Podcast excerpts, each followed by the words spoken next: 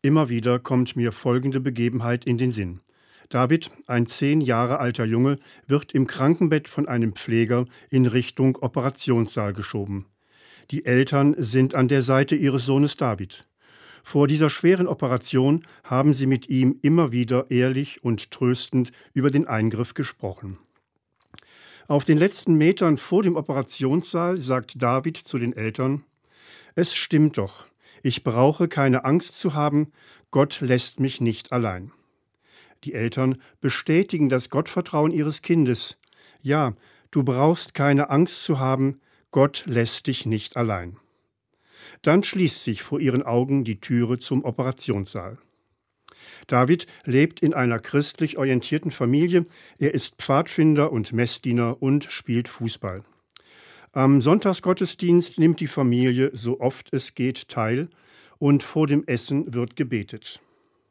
Gottvertrauen hat David von seinen Eltern gelernt und besonders in den letzten Wochen vor der Operation war Gottvertrauen auch Thema in der Familie.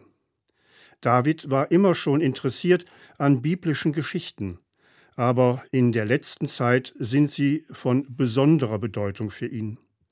Er hört aufmerksam zu, wie Jesus Kranke geheilt hat, wie er sich stark gemacht hat für die Schwachen und dass er sich selbst für die Menschen aufgeopfert hat. Für David war klar, auf Gott ist Verlass. Und eben das wollte er kurz vor der Operation von seinen Eltern noch einmal bestätigt hören. Ja, ich brauche keine Angst zu haben, Gott lässt mich nicht allein.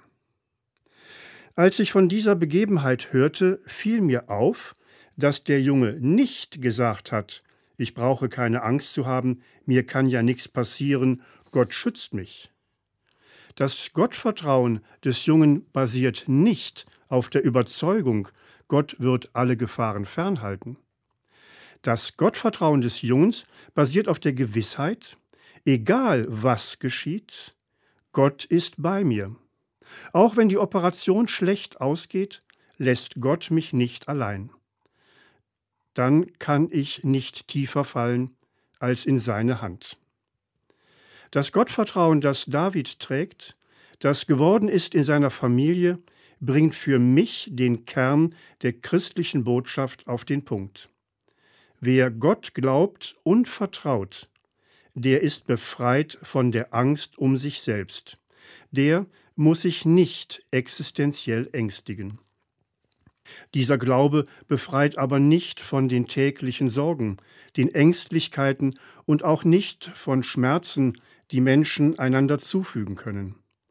Aber in all diesen Realitäten ist der glaubende Mensch gehalten in Gott, und gerade deshalb braucht er keine Angst zu haben. Einen handfesten Beleg für solches Vertrauen finde ich an den Gräbern der ersten Christen in den Katakomben Roms.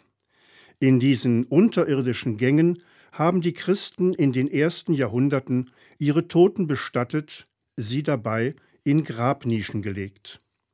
Abgedeckt wurden die Nischen dann oft mit einer Steinplatte. Auf dieser Steinplatte aber stand nicht der Name des Beigesetzten, wie es heute auf Friedhöfen üblich ist.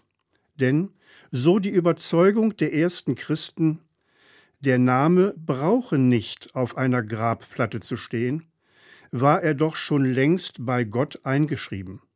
Denn sie vertrauten mit den Worten des Propheten Jesaja auf die Zusage Gottes. Siehe, ich habe deinen Namen in meine Hand geschrieben.